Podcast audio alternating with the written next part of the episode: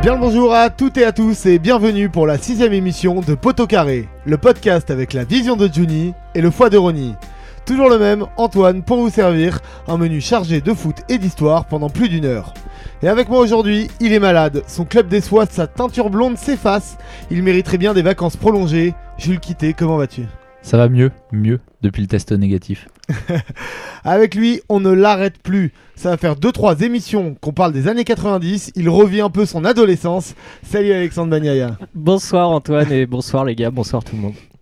Il s'étend vers d'autres horizons et a, présent- a représenté Poteau Carré chez les copains de P2J. Et oui, pour nous représenter, on a évidemment choisi notre franco-hispano-germanophobe. Salut Valentin Aznar. Salut l'équipe, très plaisir d'être avec vous ce soir. Et ça s'est bien passé avec les copains de P2J Ils étaient très sympas, ils nous ont fait une belle promo et on les remercie encore une fois. Il est germanophone, hein, pas phobe. Oui, dire, vraiment. Et, en- et enfin, il vient de parler. Il aurait été approché apparemment par France Télé pour remplacer Franck Ferrand sur le Tour de France. Florian Lisca qui nous présente les plus beaux monuments du territoire français. Est-ce que ça te ferait kiffer, Florian? Marion Rouge, j'arrive. Ça va Bonjour à tous. En tout cas, au programme aujourd'hui, direction le pays de naissance du football dans la première partie de l'émission. L'Angleterre abrite aujourd'hui la plus grande ligue professionnelle du monde avec la Première Ligue, mais tout n'a toujours pas été simple. On va vous raconter sa naissance au début des années 90 et comment elle s'est construite pour devenir la fameuse Première Ligue d'aujourd'hui. Mais aussi les passements de jambes de Mr. Jules, qui assure, même sous 42 fièvres, la carte blanche de Sir Alexander, Lord Florian of Liverpool, qui nous transportera post-Seconde Guerre mondiale, and the quiz presented by Valentine aka Znou. Welcome everyone and let's go pour les top flops. Il est le top, top, top, top professionnel. C'est excellent. Mais c'est de la merde. Bon, euh, je pense qu'on va continuer en français les gars parce que mon anglais n'est pas terrible. Si c'était bien, moi j'ai trouvé ça très bien. C'est mieux pour notre petit Audima. Euh, du coup, top flop, on va commencer avec Alex. Bah, je te sens heureux. oui, très heureux. Je t'avoue que j'étais un peu morose en arrivant. euh, les, temps sont, euh, les temps sont un peu relous, euh, surtout du côté de Canal. Euh, mais là, la nouvelle, Jacques euh, renvoyé. Euh, je m'y attendais, ouais, je m'y attendais pas du tout. Euh, c'est euh, évidemment que du bonheur parce que on a tous beaucoup souffert de sa présence. C'est Longoria qui le remplace, Sampaoli qui est officialisé dans la foulée. Euh, Longoria, je sais pas du tout ce que ça va donner. J'ai l'impression que c'est le seul au club qui a un peu de compétences, donc on l'a mis là, de toute Enfin, le évidence. principal, c'est qu'Hero soit Oui, voilà, c'est tout ce qu'on va retenir de cette annonce et euh, merci, euh, merci d'avoir écouté les supporters. Attention parce que vous disiez pareil avec la brune. On sait ce qu'on perd, on sait pas ce qu'on retrouve. Ah non, la brune, moi j'ai j'ai jamais signé, hein, jamais, jamais, jamais. Euh, Val, t'enchaînes? Ouais, alors moi j'avais un petit top sur l'équipe de Southampton qui après un début de saison euh, pas mal du tout a enchaîné quand même 6 défaites consécutives en championnat dont un, un beau 9-0 le mois dernier contre Manchester United. Et voilà, bon, c'était un petit flop euh, très axé sur le jeu parce que je trouvais que cette équipe euh, jouait pas trop mal en début de saison et ils se sont écroulés soudainement en ce mois de février. Et chaque année, hein, ils ont déjà pris un 8-0 contre Tottenham l'an dernier. Ils Un prennent- 9-0 contre Leicester. Ils prennent une branle les parents. euh, Bah Jules, tiens, enchaîne. Ouais, alors moi c'est un petit un petit top euh, un petit peu à, à trois tiroirs. Euh, c'est sur j'ai kiffé donc on va commencer euh, du plus précis au plus large. Euh, j'ai kiffé le match euh, de cet attaquant que je connaissais pas du tout qui s'appelle Zahavi au PSV. J'ai déjà kiffé son match aller contre Olympiakos et la doublette avec Malen est extrêmement intéressante. Un peu plus large, j'ai adoré ce match PSV Olympiakos et l'aller le retour, c'était un vrai bon match de foot et j'aime troisième tiroir encore plus large, euh, j'aime beaucoup cette Europa League. Voilà, je- c'est ma déclaration d'amour, j'aime bien cette compétition. On croise des très bons matchs et l'Olympiakos a refait le même coup que l'an dernier contre Arsenal en marquant le but à la 90e. Euh, Euh, Il y a des, y a des oui, belles oui, histoires, des, des bons scénarios, c'est c'est sympa, il y a un bon niveau de jeu, elle, tu- elle vaut le coup de Tu parlais d'Arsenal parce que Arsenal aussi a fait le coup de marquer à la- dans les Non, 80. non, fais- l'an dernier. Oui, là, cette année, Arsenal oui, l'a fait exactement. aussi. ouais. Mais l'an dernier, l'Olympiakos a déjà mis un but à la 90e contre Arsenal, Ouais, ouais. euh, du fameux, je crois que c'était Nesri d'ailleurs, avant qu'il aille en Espagne. Euh, non, j'ai des conneries, je confonds avec Nesiri, pardon. Et là, cette année, c'est Ahmed Hassan, l'attaquant égyptien. Enfin bref, c'était un très bon match avec tout ce qu'il fallait, euh, le scénario, un coup franc magnifique de Zavi. Profites-en bien, c'est bientôt fini l'Europa League. hein. Non, bah non, ça continue. Ça va changer. Bon, les gars, Florian, top flop Ouais, bah Jules, il m'a fait une transition parfaite parce que j'ai kiffé l'Europa League et il y a eu un match assez fou sur l'aller-retour. Un 9 à 5 en cumulé Ah, des Glasgow. Glasgow Rangers face à Antwerp et vous me voyez venir. Et Steven mais évidemment, quelle saison Vous il est êtes en train vraiment de des faire. Alors, hipsters. hein. au moment, au moment, Non, non, Florian, mais il a le je, droit. je suis pas fan du tout des Glasgow Rangers, mais juste la saison de Gerrard avec les Rangers, elle est incroyable. Si, c'est une belle équipe. Euh, au Rangers. moment où on enregistre, ils en sont donc à 34 victoires, 6 nuls et seulement une défaite en Cup, où ils sont quand même qualifiés, je crois. Euh, donc au final, euh, aucune défaite importante. Et il y a eu cette qualif hier contre Antwerp, 9 à 5 en cumulé. Ça joue extrêmement bien pour avoir vu 2-3 de leurs matchs. Et euh, j'ai pas du tout hâte que Klopp parte, mais j'ai hâte que le jour où Klopp parte, ça soit Steven Et Gerrard en sur plus, il y a le côté romantique. Il y a Steven O'Manette, il y a le fils de Hadji Clairement. qui joue au Bien Glasgow. Et- Il y a ce latéral fou qui s'appelle comment il s'appelle Robinson, non? C'est- Il y a le, le latéral Oui, dingue, qui- capitaine des Glasgow, qui fout 15 buts, 15 passes décisives Ah oui, par oui. saison. Euh, Enfin, en, en vrai, c'est sexy. On se tient à dire que Poto Et il y a Jérémy un- Gélin à Antwerp. Dire. Carré est un podcast de hipster parce que c'est le deuxième top de l'année sur euh, les Glasgow Rangers après celui de Gilles avec le but du milieu de terrain. Mais en tout cas, dans un instant, on va rester dans le thème un peu Angleterre. On va parler de la naissance de la première ligue. Mais on n'oublie pas Alexandre Ben Yaya pour sa carte blanche.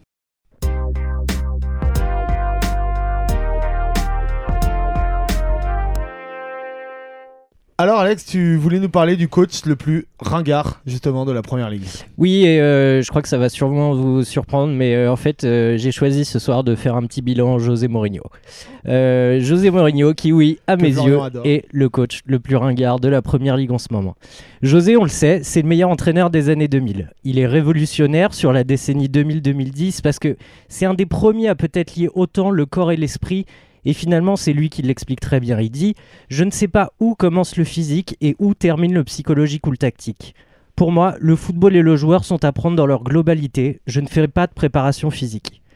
Mourinho, à cette époque-là, il va changer les habitudes des joueurs, avec des entraînements très variés et du travail exclusivement avec le ballon. Mourinho, dans cette période-là, encore une fois, vous entendez bien que je parle d'une période très précise, durant ses passages à Porto, à l'Inter et à Chelsea, en plus de gagner deux Ligues des Champions, une Ligue Europa, deux championnats d'Angleterre, deux championnats d'Italie, deux championnats du Portugal et cinq coupes domestiques, ce qu'il gagne, c'est le cœur de ses joueurs. Ils sont tous sous lui. Et Mourinho, pour gagner, il a besoin que ses joueurs soient derrière lui. Materazzi, il en parle très bien à cette époque-là, il dit C'était un phénomène. De l'extérieur, il ressemble à un mauvais flic, mais avec nous, c'était comme un frère, un père, mais aussi un fils de pute. C'est les expressions de Materazzi. Il nous a dit beaucoup de choses, mais il a créé cette empathie qui faisait que personne n'osait l'affronter. Impair, c'est ce qui revient souvent avec Mourinho. Alors, les joueurs le suivent, comme ce fameux soir d'Inter-Barça, un match défensif d'anthologie. Bah, c'est le début de la rivalité avec un Barça euh, énorme en plus, la rivalité avec Guardiola. On parle pas de n'importe quel Barça, effectivement, c'est un Barça qui, dé- qui, qui démonte l'Europe, c'est le Barça de, de Guardiola, époque Ibrahimovic, petit bémol quand même, qui a son importance. Et ce que je veux défendre ici, c'est que pour moi, le tournant de la carrière de Mourinho, il va être à ce moment-là, pas l'année où il rencontre le Guardiola de l'Inter, mais l'année suivante, vous allez voir, on va en parler après. Pour moi, et ce qu'on a tendance à trop oublier, c'est le match aller. Parce que c'est le chef-d'œuvre, il est là. Le chef-d'œuvre de modernité, il est là. Parce que Mourinho détruit Guardiola. Guardiola qui arrive avec ses certitudes, son jeu de possession. Euh, certes avec Zlatan Ibrahimovic, En encore une fois aussi. en grand favori de la compétition. Et Mourinho lui propose en face un pressing, refuse la possession du ballon, propose un gros pressing, un peu, euh, un peu le gegenpressing, un peu ce qu'on, voyait, ce qu'on a vu plus tard en Allemagne, avec Plus des bas, transitions plus bas. plus- beaucoup plus bas, avec des transitions euh, très rapides et euh, une, une projection très, très efficace vers l'avant. Mourinho va gagner la Ligue des Champions. Avec, euh, avec euh, l'Inter et signe au Real l'année d'après. Et c'est là, pour moi, que euh, Guardiola va, va changer sa vie. Bah, Il y a un petit traumatisme. On est le un petit, ouais. On est le, on est le 29 novembre 2010 et José Mourinho va vivre son premier classico, un enfer. 5-0, euh, Messi marque pas, il est stratosphérique. Je vous conseille. euh, Je crois que c'est un des plus beaux matchs que j'ai vu, que j'ai vu de ma vie. hein. bah, je suis complètement, ça me, ça me touche que tu dis Val parce que je suis complètement d'accord avec toi. Et, euh, et regardez-le ce match, vous le trouverez très facilement. Moi, Moi- tu moi, dis, ça me touche, t'étais pas sur le terrain.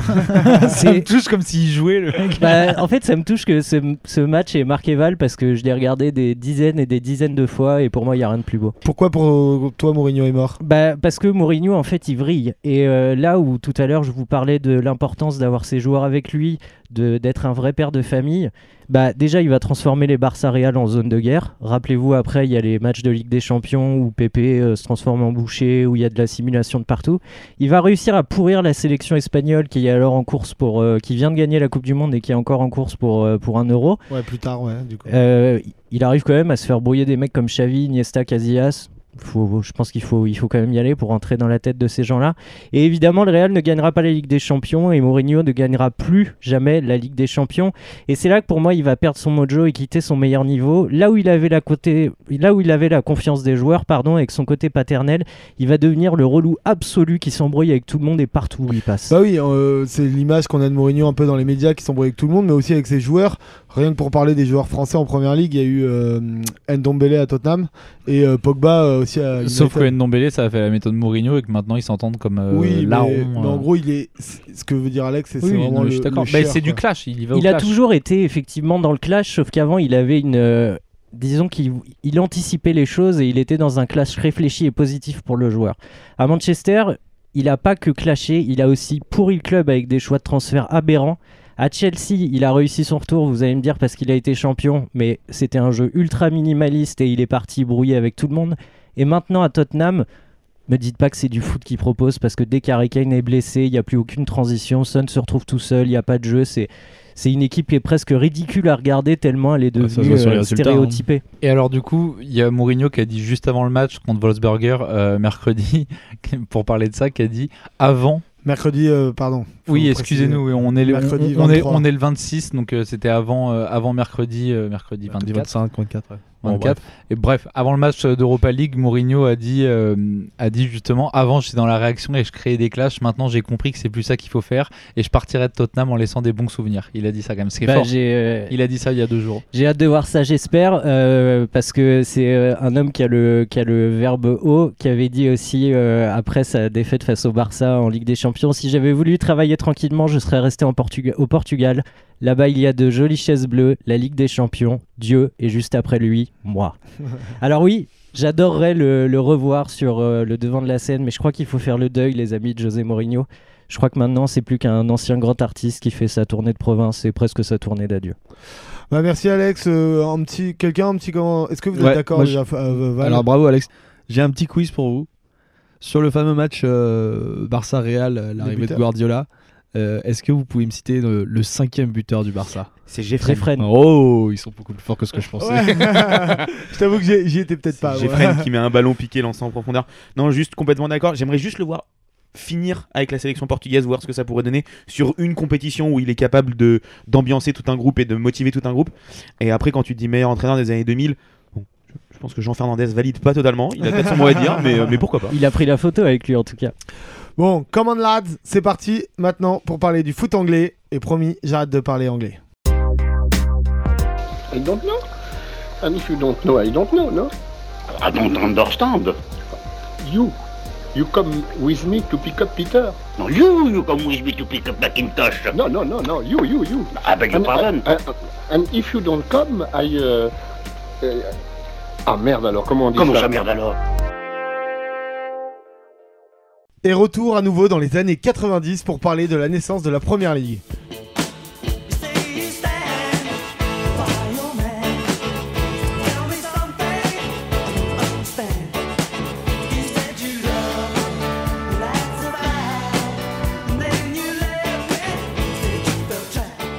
Championnat qui depuis 20 ans est considéré par beaucoup comme le plus grand du monde et qui est surtout le plus riche.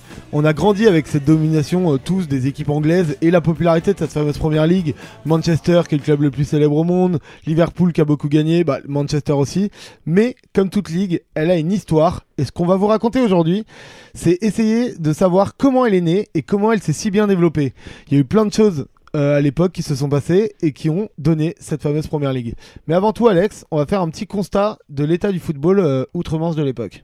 Oui, alors la première ligue, euh, elle naît le 20 février 92, mais vous vous doutez bien qu'il y a plein de situations qui ont mené à sa création, comme tu l'as très bien expliqué Antoine. Il faut savoir que nous, on s'est... intéressé à la période, euh, on va dire, euh, des années 70 à la naissance de la Première Ligue. Et euh, il faut savoir qu'à la fin des années 70, puisqu'on entre véritablement dans le sujet maintenant, le football anglais est dirigé par deux grandes instances. Il y a d'un côté la Football League, FL, et de l'autre côté Football Association, FA. Ces deux instances que vous allez entendre euh, revenir euh, très souvent durant euh, de podcasts. Il faut savoir que ce sont deux instances pardon, qui sont euh, très conservatrices et dirigées par des, des hommes ultra, ultra ringards, racistes, vraiment qui, dans la société d'aujourd'hui, feraient tâche et choqueraient tout le Je monde. suis pas complètement d'accord. Par exemple, tu avais un homme délicieux qui était le secrétaire de la FL depuis 1954, euh, Alan Hardaker. Euh, lui, bon, son petit surnom c'était The Dictator, donc euh, ça donne un peu une ambiance très gauchiste de la personne. Et lui, c'est un ancien officier déjà de la Royal Navy, donc euh, ce qu'il aime, c'est un petit peu la rigueur. Et, euh, et il avait par exemple dit à un journaliste du Times à une époque qu'il voulait pas trop que les clubs anglais disputent les coupes européennes parce qu'il y avait trop de basanés et trop de rital. Donc ça, on comprend un peu dans quelle ambiance se déroulait le foot anglais personne. dans ces années-là. Et donc du coup, euh, là, On est loin de Benoît ces- Hamon. Comment comment ça se déroule Comment ça se déroule vraiment à l'époque? C'est quoi en fait? Il y a la FL, la FA, mais qu'est-ce qui dirige quoi?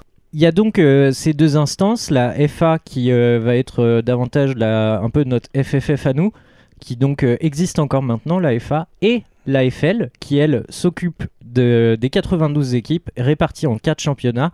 Et ce qui commence déjà à faire grincer les dents à cette période, c'est que les redistributions sont ultra égalitaires. Il n'y a pas de droit télé, mais par contre, le dernier de D4 est traité de la même manière que le premier de D1.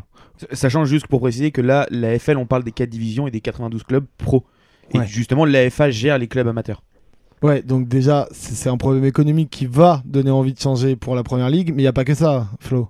Non, mais c'est ce qu'on, c'est exactement ce qu'on était en train de dire, c'est-à-dire que paradoxalement, sur le plan sportif, c'est une très bonne période pour le football anglais.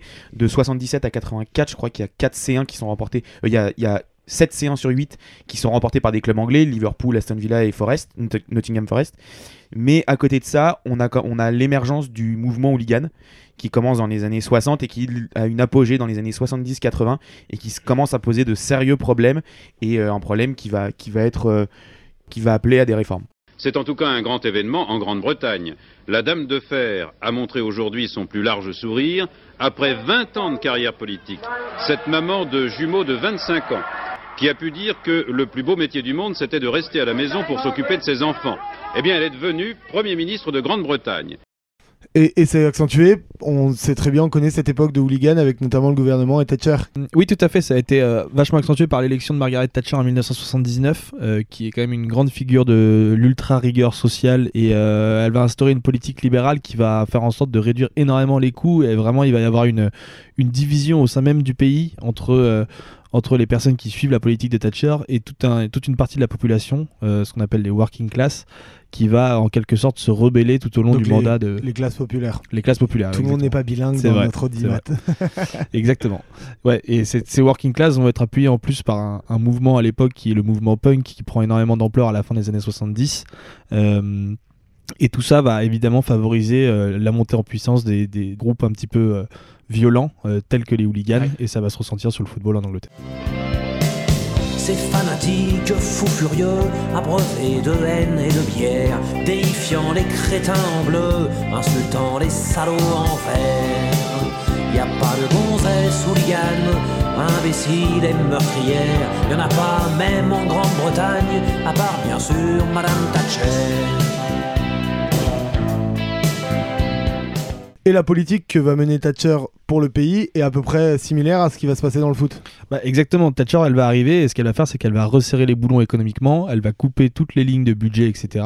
Elle va s'attaquer aux syndicats et c'est On est marrant- loin de Benoît Hamon. Et- ouais, on est toujours loin de Benoît Hamon exactement, mais c'est un peu ce qui va se passer aussi euh, dans le foot et notamment dans les relations qu'ont les clubs avec les, avec les fédérations. Bah complètement parce que on parlait de fédération rétrograde. euh, il faut savoir que la FA euh, à cette La époque-là, FA, Alex. la FA, on va dire la FA, oui c'est vrai, ça va être beaucoup plus Ouais. euh, Euh, Flo avait euh, abordé le sujet un peu sur son côté euh, conservateur et foot amateur. En fait, la, FA, elle compte dans ses rangs beaucoup de, de, de, de- gens qui préfèrent le foot amateur. Et comme disait Jules, des gens aussi qui veulent pas euh, être en Europe. Et en plus de ça, en plus de vouloir rester entre eux, ces gens-là ne veulent pas non plus que la, la- le championnat devienne un business. L'exemple le plus marquant sur le fait qu'ils veuillent pas faire de business, c'est que par exemple les sponsors maillots sont interdits avant euh, 1980, alors que dans les autres pays, c'est- 79, ouais. Ouais, alors que dans les autres pays, c'est autorisé bien avant. Et, euh, et par exemple, ils refusent les droits télé. Ils refusent les droits télé parce qu'ils ont peur que ça vide les stades. Ah, donc t'as une réflexion très chelou. Des visionnaires, où- les mecs. Ouais, hein. ouais, voilà. Et donc du coup, ils refusent de vendre les droits télé. Donc les matchs de foot anglais ne sont pas diffusés avant. Je crois que t'es à la date Vals 80. Je crois que c'est 81. Ouais, ouais, ils- donc les matchs de 83, foot ouais, ne sont pas ouais. disponibles à la télé avant. euh, Et encore, 1980. quatre- il me semble que 81, c'est l'autorisation de diffuser les matchs, mais en différé. Oui, c'est ça, ouais. Donc euh, c'est vraiment, c'est et je crois que c'est que à partir de 83 qu'ils ont l'autorisation de diffuser, mais un match, je crois. Il y a- et il y a, en fait, euh, il y a d'autres euh, exemples qui vont dans ce sens-là. Par exemple, sur les transferts, comme la- on vous l'a dit tout à l'heure, la rétribution est égalitaire pour tous les clubs. Euh, il faut savoir que même la billetterie, par exemple, le club qui reçoit partage les recettes euh, 50-50 avec le club qui, euh, qui, qui, qui se déplace. Donc, euh, vous comprenez bien que les clubs, ça va commencer à un peu les gaver. Bah, surtout Et- les gros clubs, ouais. bah, c'est ça, c'est ça. Et la rébellion, elle éclate en 1980 euh, à l'initiative du président d'Everton, Sir Philip Carter, et euh, qui va être rejoint par Manchester United, Tottenham et Tottenham du coup, et qui vont trouver, essayer de trouver un moyen pour contourner cette dictature et avoir plus de revenus. Bah, là, Alex, tu parles de rébellion, c'est peut-être un, un mot qui est un peu fort parce que je pense que c'est plus euh, au début des années 80, c'est plus une vraie prise de conscience des clubs plutôt qu'une véritable rébellion à l'époque. C'est une prise de conscience, mais il y a déjà un désir de s'émanciper parce que la FA et la FL, ils vont, la FA pardon et la FL, ils vont pas se laisser faire. En 83, il y a une audite euh, qui est faite par les clubs. Ils demandent un rapport qui s'appelle le rapport Chester et qui signale que euh, les clubs de l'élite savent pertinemment par leur contact avec les médias et le monde du spectacle que s'ils sortaient du système actuel, c'est-à-dire de s'émanciper des deux fédérations, ils seraient en mesure de négocier des contrats bien plus avantageux qu'actuellement où ils évoluent dans une entité à 92 clubs. Le problème est donc posé et s'il n'est pas résolu en bonne intelligence, dans un avenir proche, il pourrait causer l'éclatement de la Football League. Et on se rend compte, euh, on se rend compte euh, aussi, et les clubs le savent, qu'il y a un vrai potentiel, que cette, euh, cette superstructure, donc ces prémices de Première Ligue, sont euh, des contrats euh, très juteux en perspective. Donc on a compris, là pour l'instant on, a, on, on arrive à 84, 85, où on a vraiment les gros clubs qui commencent à s'opposer à la FA et à la FL. Mais ils sont pas odiés aussi par des, on parlait tout à l'heure des hooligans et des drames, mais horribles qui se passent dans ces années-là. Ouais, très clairement, dans les années 70-80, il y a énormément d'affrontements, énormément de problèmes. Mais il y a une chronologie dans la première partie de l'année 85 qui est assez affreuse. En mars 85, il y a euh, une des plus célèbres firms de hooligans, les Bushwhackers de Millwall, qui sont à l'époque une des firms les plus dures dans le hooliganisme, qui vont profiter d'un des rares matchs diffusés à l'époque sur BBC en direct à la télé pour se faire un coup de pub. Donc c'est un match de FA Cup. Et ils vont faire un coup de force ultra, ultra violent à l'encontre des policiers. Il n'y a pas de mort, il y a seulement un blessé grave, on va dire, chez les policiers. Mais ils vont littéralement mettre en déroute la police locale sur ce match-là. And the scene's still going on after the final whistle here. Supporters, or so they would call themselves, they're not, have gone across and started to throw seats out of the stand, adding to the scene of devastation and unrest which the police are trying to control.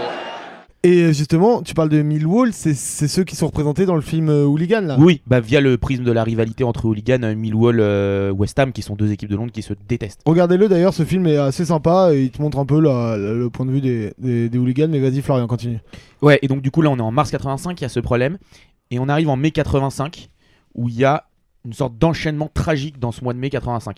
Le même jour, il y a une tribune du vétuste stade en bois de Bradford qui va s'embraser. Donc là, pas de problème de hooliganisme, hein, on est juste dans un vieux stade en bois. Il y a des mecs qui lâchent des clubs sous les tribunes, sauf que il y a un tas de, il y a un tas d'ordures sous la tribune justement. D'ailleurs, il y a des photos qui sont Ouais, folles qui sont folles. avec les supporters devant la tribune Et- qui flambent. Toute la tribune s'embrase. Il y a même un ancien président du club qui va décéder. Il y a 56 morts qui vont qui vont décéder euh, carbonisés. Donc c'est vraiment un, un sentiment affreux. Le hooliganisme n'y est pour rien, mais là on voit que les stades sont pas du tout à la hauteur. Et en parallèle, Bah, donc- attends, en Ah, plus Florian, là-dessus, je sais que Alex m'a montré aujourd'hui. Ouais, vous avez une vidéo sur YouTube euh, qui montre euh, l'embrasement de la tribune Ouais. du début à la fin. C'est euh, c'est sidérant, ça fait froid dans le dos et il y a un passage qui est encore plus glaçant, c'est quand les les supporters se mettent à chanter et à fêter ça comme s'ils étaient au carnaval. Ils savent sûrement pas qu'il y a 56 personnes qui vont finir brûlées vives, mais Non, non, et à nouveau, là, on est dans des divisions, je crois qu'on est en troisième division, et du coup, là, la télé anglaise euh, bascule sur un direct pour un vulgaire match euh, pour, pour relater l'événement, et on est vraiment sur une sorte de scène qui, qui, qui dramatise la société anglaise.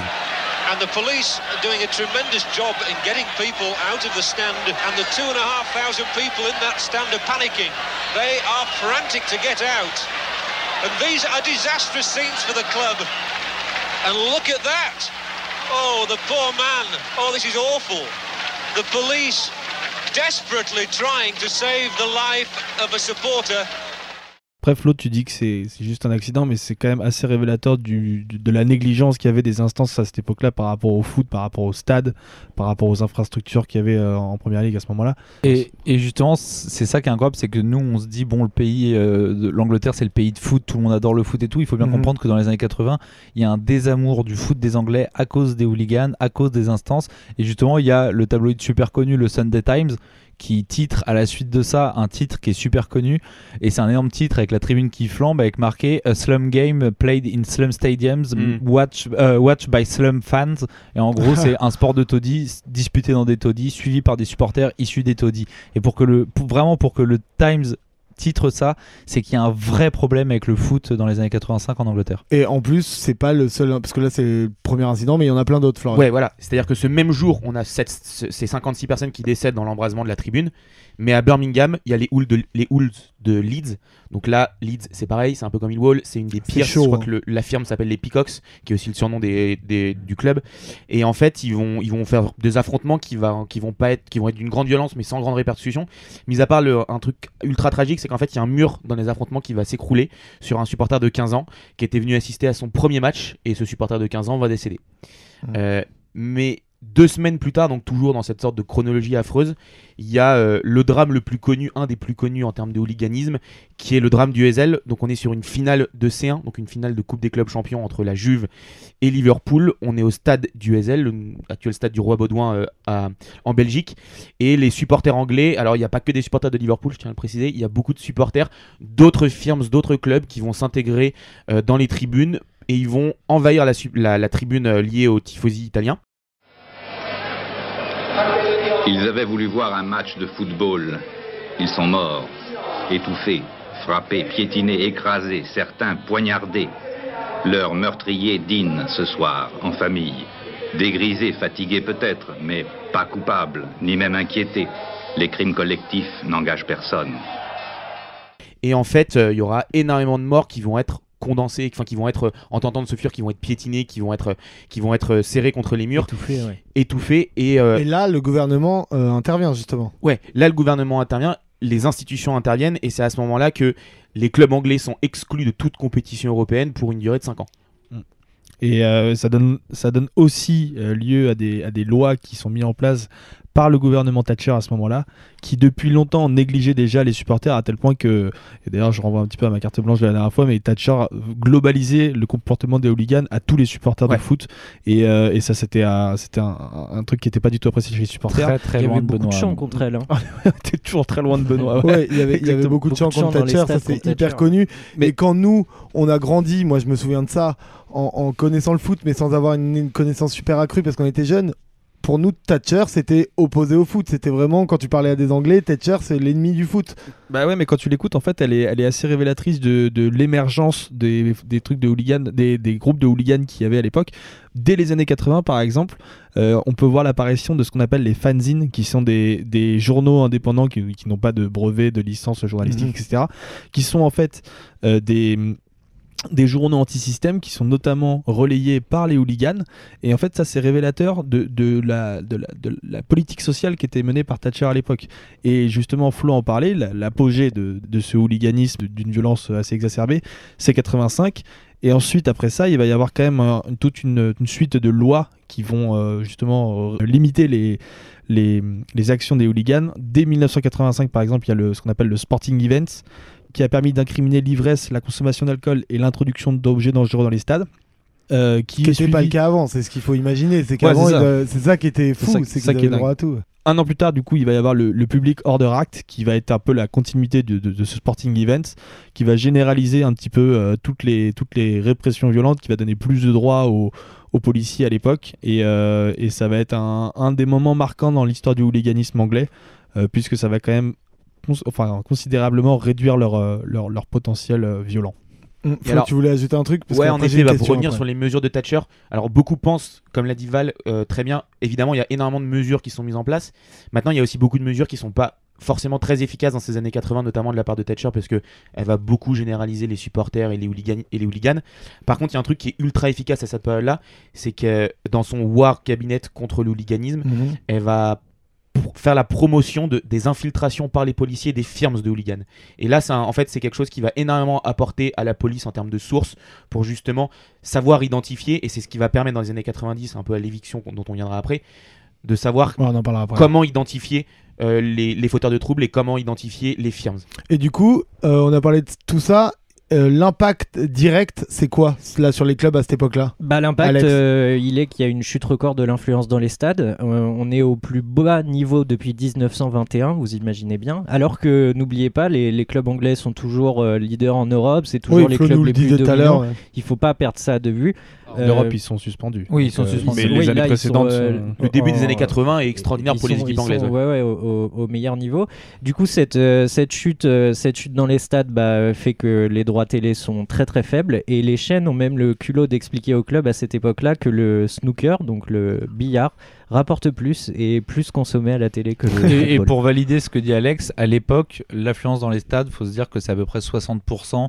Aujourd'hui, dans les stades de première ligue, on est sur du 92-94% d'affluence. C'est dingue. ouais. 60%, c'est un stade qui est euh, euh, Bah, 60%. 92, c'est pas les scores de Benoît Hamon. on est très loin. 60% Benoît Hamon. non plus.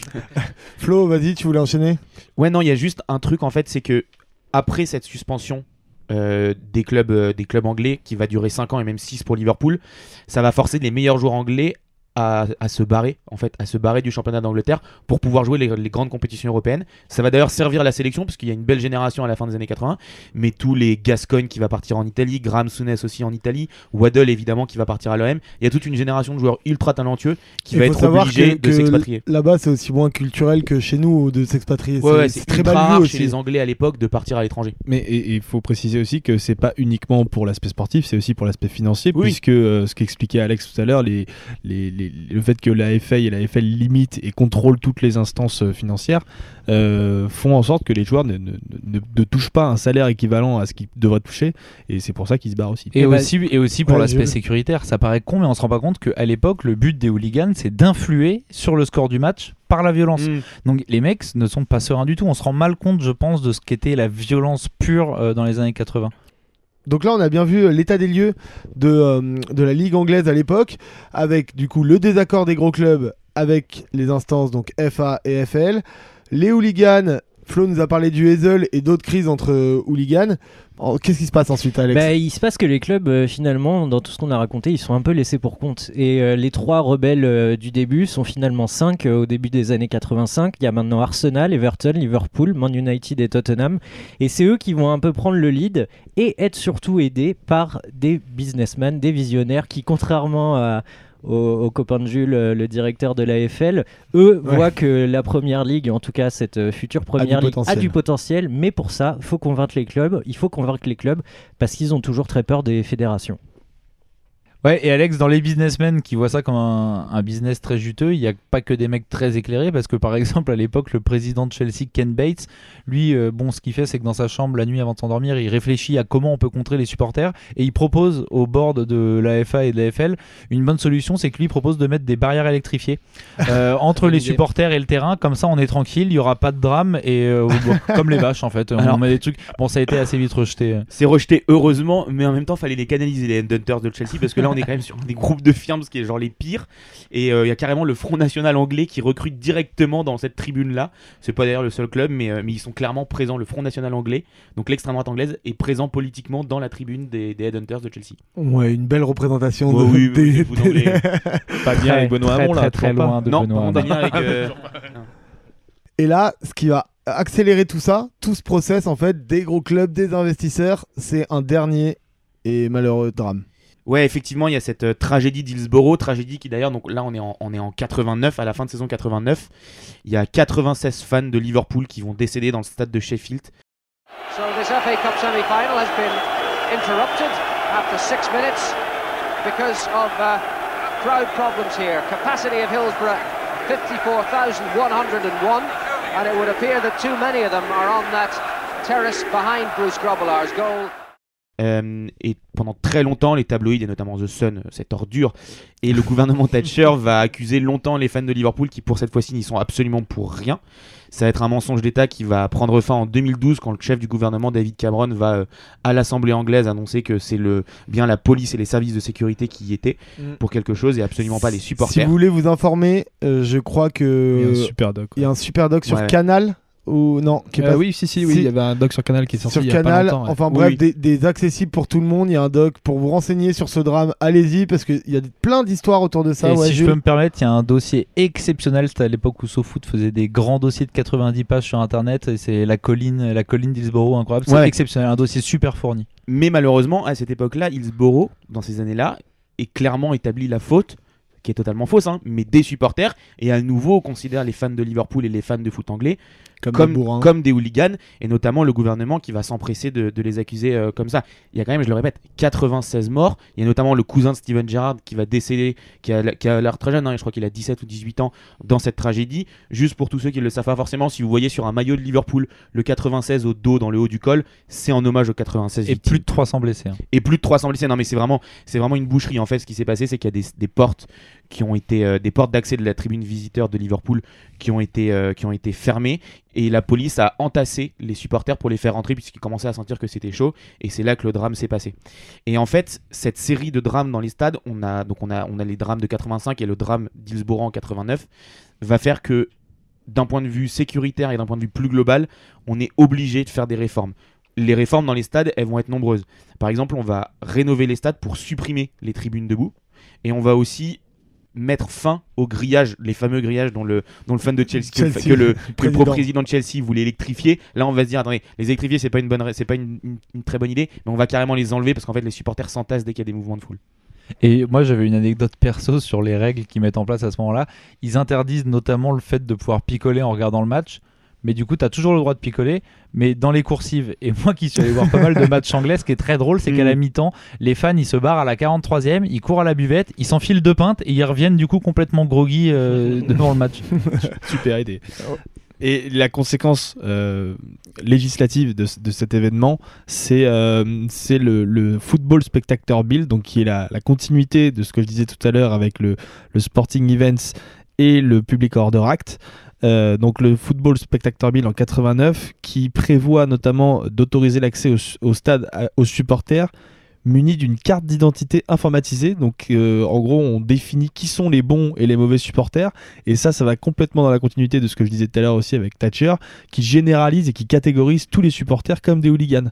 Et à la suite de ça, elle va commander euh, un rapport qui va être mené par quelqu'un qui s'appelle Paul Taylor, dont vous avez évoqué notamment les, mesures qui vont en, découler, notamment le All Sitters, donc faire en sorte que tous les tous les, hum, tous les stades euh, soient euh, équipés de places assises, Assis. qui va aussi limiter euh, la consommation d'alcool dans les stades. Jules vient d'en parler magnifiquement. Exactement. et qui va aussi forcer euh, les groupes, les clubs euh, à, se, à créer un lien, un lien avec leur groupe de supporters. Euh, c'est à ce moment-là que les groupes de supporters anglais vont se structurer plus ou moins, à l'inverse de ce qui se passait avant, puisque euh, les groupes de supporters étaient en partie dirigés par les hooligans. Et ça, c'est un, tournant assez marquant dans, la construction vers une nouvelle première ligue. Et là, on arrête un peu de parler des hooligans parce qu'on en a beaucoup parlé. On va parler d'un homme qui arrive à ce moment-là, au moment où là, tout le monde commence à prévoir une nouvelle Super League et tout ça.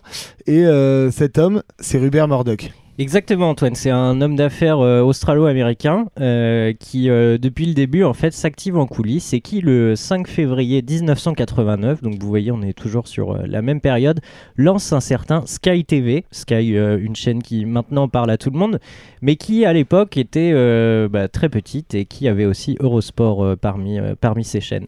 La chaîne voit le jour et c'est là qu'il va commencer à faire le tour des clubs et à leur promettre des montants exorbitants. Mm. En leur demandant de s'affranchir euh, de, des fédérations, mais surtout de ne travailler exclusivement qu'avec eux, parce qu'à l'époque, il y avait un autre diffuseur Donc qui le était vrai ITV. développement de la première ligue, quoi. Bah, le développement financier en fait Ouais, et, voilà. euh, et surtout la promesse que euh, en quittant euh, en quittant les fédérations euh, avec lesquelles euh, ils n'arrivent pas à faire de business et ils n'arrivent pas à s'enrichir bah là ils vont ils vont ils vont se ils vont faire de l'argent Oh bah c'est marrant ça.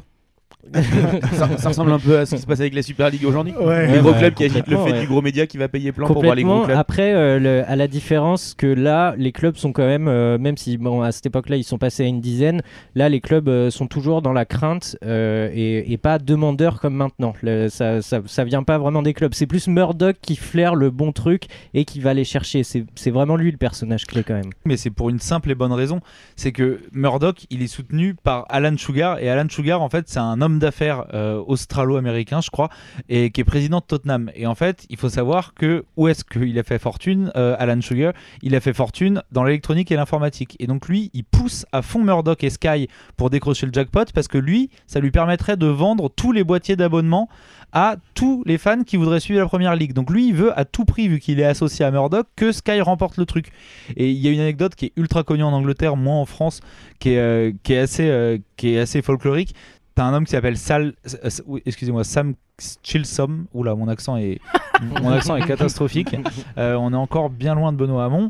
Et, euh, en gros, en gros, c'est en gros c'est le chief executive de Murdoch, donc c'est lui qui négocie les droits TV. Et en fait, il se fait appeler par Alan Sugar, donc le président de Tottenham, et qui lui dit "Tu dis clairement à ton boss de mettre le paquet, il faut les exploser." Ce qui fait que Murdoch, il offre 250 millions pour le premier contrat, et ITV, eux, ils surenchérissent à 270 millions. Et là, t'as Alan Sugar qui pète un câble, qui rappelle Murdoch et qui fait tu mets, peu importe, j'en ai rien à foutre, tu mets tout ce qu'il faut pour les niquer.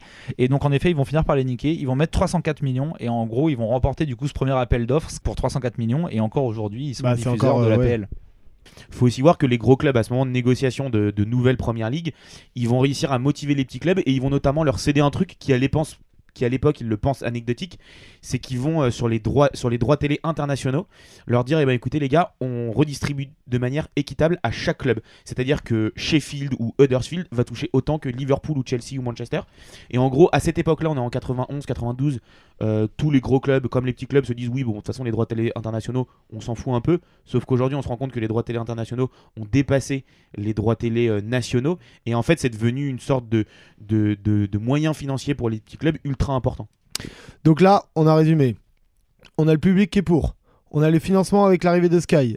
Tous les gros clubs qui veulent créer cette première ligue. Qu'est-ce qui fait que maintenant elle a été créée en 92 Alex, tu le disais au début du sujet. Bah, déjà, il y a toujours un petit truc qui bloque, c'est euh, l'AFL et l'AFA, parce qu'on n'en a pas parlé depuis tout à l'heure, mais ils n'ont pas arrêté de continuer à se foutre sur la gueule et eux aussi ils veulent croquer euh, leur partie du gâteau. Du coup, début avril 91, conférence de presse et le président de l'AFA, qui vont adopter une nouvelle stratégie qui est maintenant avec les clubs, annonce officiellement la naissance imminente de la première ligue. On est avril 91. Dans le même temps, l'AFL traîne la F1 devant les tribunaux parce qu'ils ont, comme je te le disais, ils n'ont pas envie de voir euh, tous ces millions partir à côté d'eux. Ils seront finalement déboutés et donc à la fin des années 91, il y a deux, il y a plus que deux entités. Il y a Murdoch et il y a la FA, évidemment tous les clubs, mais la première ligue elle est là, elle est prête à naître. Et, et attends, et, et- et juste pour, pour bien que les gens comprennent ce que vient de dire Alex, c'est comme s'il y a 20 ans en France, la FA c'est l'équivalent de la FFF, c'est comme s'il y a 20 ans en France, la FFF disait à la LFP, votre petit championnat pro là avec la L1, la L2, la nationale, ça nous intéresse pas, on va créer un gros championnat avec l'aide des gros clubs comme le PSG, Marseille, etc. Et donc c'est un truc de dingue à l'époque, c'est qu'en gros ils destituent en- entre guillemets les droits, ils récupèrent tout à la Fédé quoi. Ok, et ensuite, du coup, on arrive sur la naissance officielle de la première ligue. Qui veut m'en parler, Flo, peut-être? Non, mais c'est juste que dire que là, en fait, il y a tous les clubs, les 22 clubs, parce qu'à l'époque, il y a 22 clubs de cette First Division, vont tous démissionner de l'AFL en 92 pour être les 22 clubs membres fondateurs de la première ligue. Il y a quand même une petite anecdote qui est un peu croustillante, c'est que fin 90, début 91, euh, il y a Bill Fox qui est président de l'AFL, euh, lui qui avait un peu le pif, et euh, il a déclaré dans un dans je sais plus quel média, dans, dans le Times, je crois, il a dit vous faites une sacrée connerie en créant cette Super League, croyez-moi, tout va se casser la gueule. Et euh, bon, il, dé- il décédera un an plus tard en 91, il verra jamais la naissance pas, de la ouais. première ligue, donc lui il est mort en étant sûr de ses idées. Et du coup, on arrive Benoît le Hamon. 15 août 1992. La première ligue que nous connaissons tous aujourd'hui démarre enfin à 22 clubs. Et ensuite, comment ça se passe? Bah, malheureusement, Manchester United est champion, c'est le début de la malédiction pour Liverpool. Euh, il y a toujours 22 clubs d'ailleurs et ça durera jusqu'en 95. 95, l'année de titre de Blackburn, qui est une des seules équipes un peu inattendues qui va s'imposer dans, ces, presque, presque 30 ans maintenant de, Première Ligue. Seulement 7 champions différents. En 30 ans, il n'y a eu que 7 champions euh, différents. Et seulement deux surprises, avec. Euh, Blackburn en 95 et Leicester en 2004. Est-ce que vous pourriez me citer les 7 champions d'Angleterre? Bah, ah, Blackburn, Manchester, Liverpool, Arsenal, Manchester Chelsea, City, City, et Leicester, on l'a dit Leicester, ouais, Voilà, putain, mon équipe de poteau carré est au top. mais, d'un point de vue sportif, il y a aussi d'autres trucs qui vont amener la première ligue à évoluer. C'est qu'un peu comme la NBA aujourd'hui, il y a des joueurs étrangers qui vont arriver. Il y a une première vague euh, avant l'arrêt Bosman avec les Cantona, Gullit, Klinsmann. Et ensuite, il y a l'arrêt Bosman qui, sur tout le continent européen, mais surtout va beaucoup aider les clubs anglais. Il, y a, il va y avoir dans la deuxième partie des années 90 énormément de joueurs étrangers qui vont arriver. Henry, Vieira, Zola, De Sailly. Et c'est vraiment ce qui permet aussi à la première ligue de s'internationaliser. Et il y a aussi à ce moment-là énormément de coachs étrangers qui vont arriver et qui vont complètement changer la façon de penser du football anglais ça, qui à l'époque Et- et- voilà les Wenger et tout à l'époque on est quand même sur beaucoup de kick and rush avec des terrains dégueulasses et des taupes partout. Là on commence à avoir du jeu un peu plus léché. Et moi j'ai une mini stat Flo sur ce que tu viens de dire qui illustre bien ce truc là je trouve c'est que par exemple en 92 au moment de la création de la première ligue Ouais. il y a 22, jou- 22 joueurs non britanniques dans le championnat. Et j'ai la stat que en 2012 en 2012 il y avait plus de 260 joueurs euh, non britanniques donc euh, on voit qu'en en, en à peine 20 ans le truc a explosé Bah, du coup, il y a- l'inverse aussi, c'est-à-dire qu'à l'époque il y avait quasiment Oui, que des joueurs britanniques et ça. maintenant il y en a- ils galèrent à en trouver dans Ouais, les clubs. Ouais, et il y a l'explosion du coup sportive et euh, il y a l'explosion aussi, Val, euh, économique.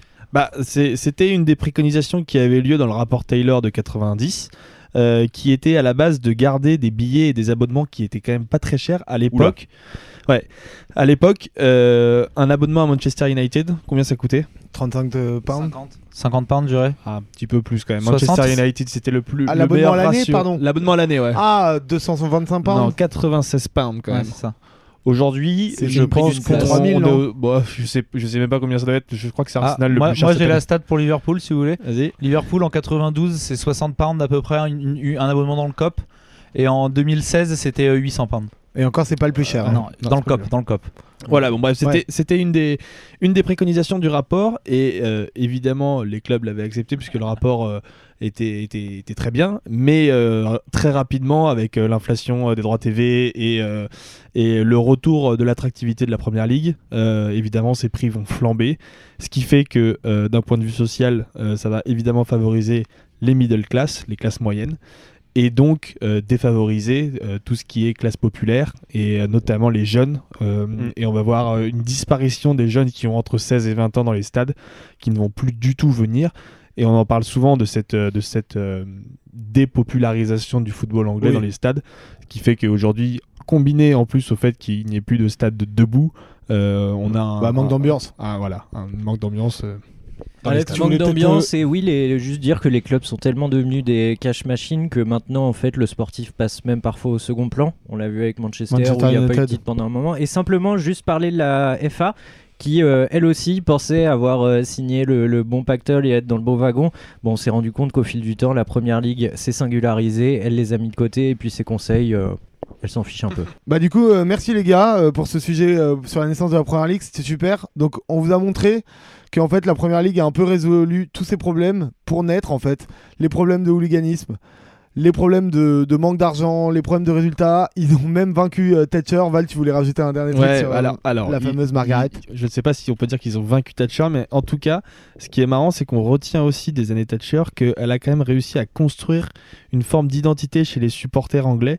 Il y a énormément de chansons qui ont, qui ont émergé de cette période-là, des chansons en lien avec le football, des chansons sur George Best, des chansons sur les supporters. Il y a aussi, je vous ai, parlé tout à l'heure des fanzines, euh, il y a aussi un fanzine qui est très connu, qui avait été créé en 1986, qui s'appelle When Saturday Comes, qui est aujourd'hui le leader de la presse indépendante en Grande-Bretagne en termes de football. Donc il y a quand même un énorme héritage de cette période Thatcher qui évidemment a été euh, euh, énormément en conflit avec les supporters, mais qui euh, représente un petit peu aussi cette période-là du football en Angleterre. Et voilà, et c'est super important, à tel point que euh, quand elle est décédée en 2012, euh, il y a quand même eu des chants de supporters, notamment à Sunderland, qui chantent la mort de Margaret Thatcher. C'est vous dire Ouais. la haine qu'il y avait à l'époque de, de cette Ouais, et personne. pour le plaisir, parce que les chants anglais nous manquent, parce qu'il n'y a plus de public, on l'écoute, allez.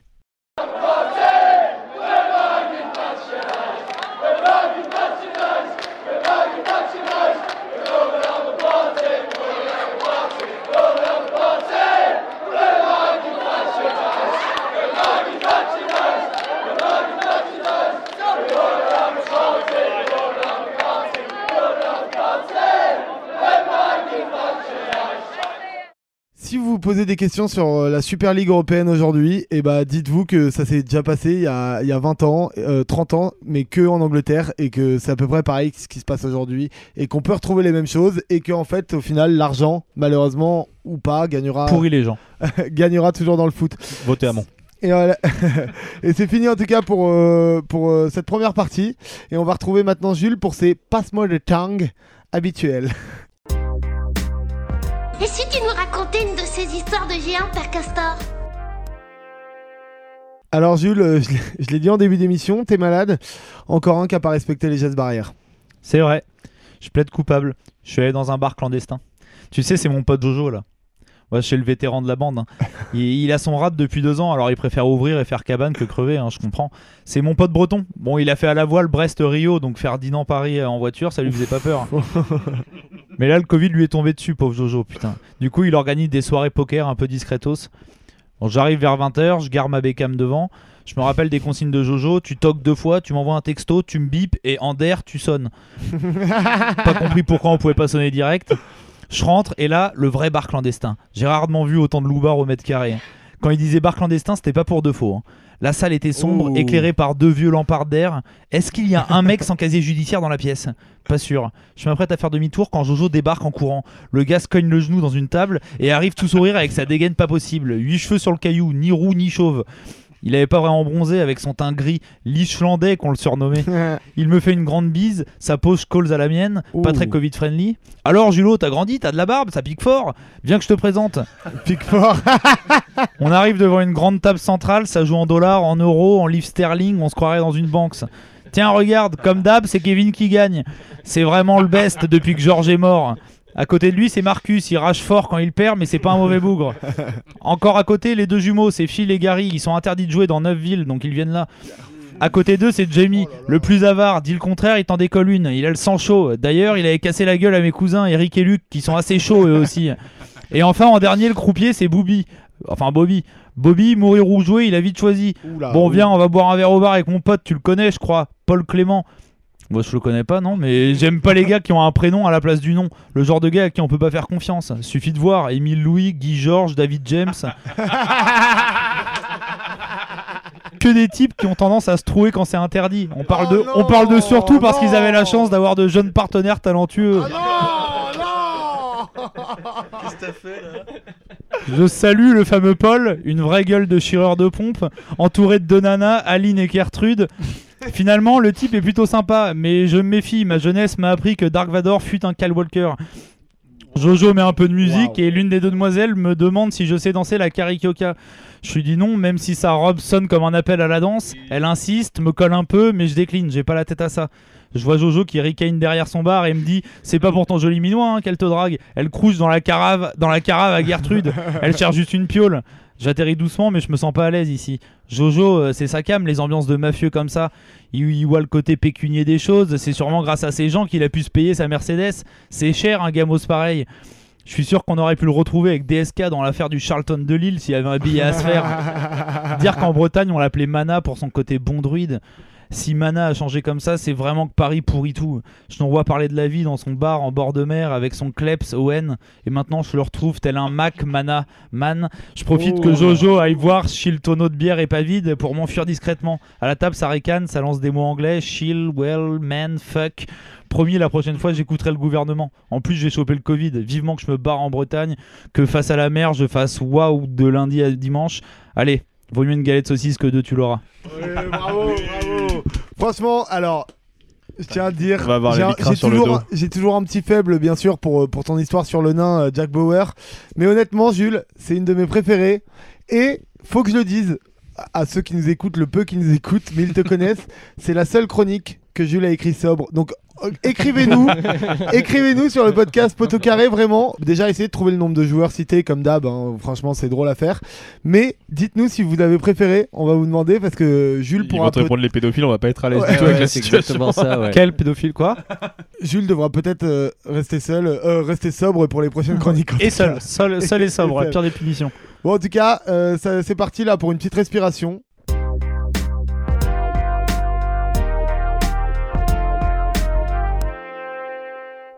Pour cette émission, on a été rencontrer Basile Debure, qui est auteur, qui a notamment écrit un bouquin qui s'appelle Deux pieds sur terre aux éditions Flammarion.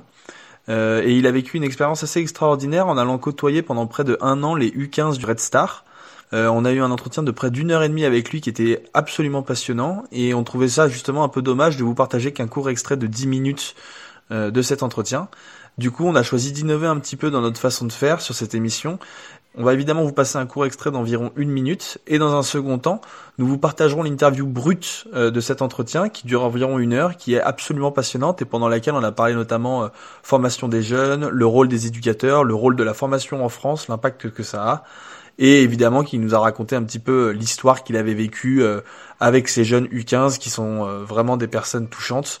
Et au-delà de cette interview, nous vous invitons évidemment à aller lire le bouquin de Basile Debure qui est absolument passionnant. Euh, il a fait le tour à peu près dans toute l'équipe ici, donc on, on vous le recommande chaudement.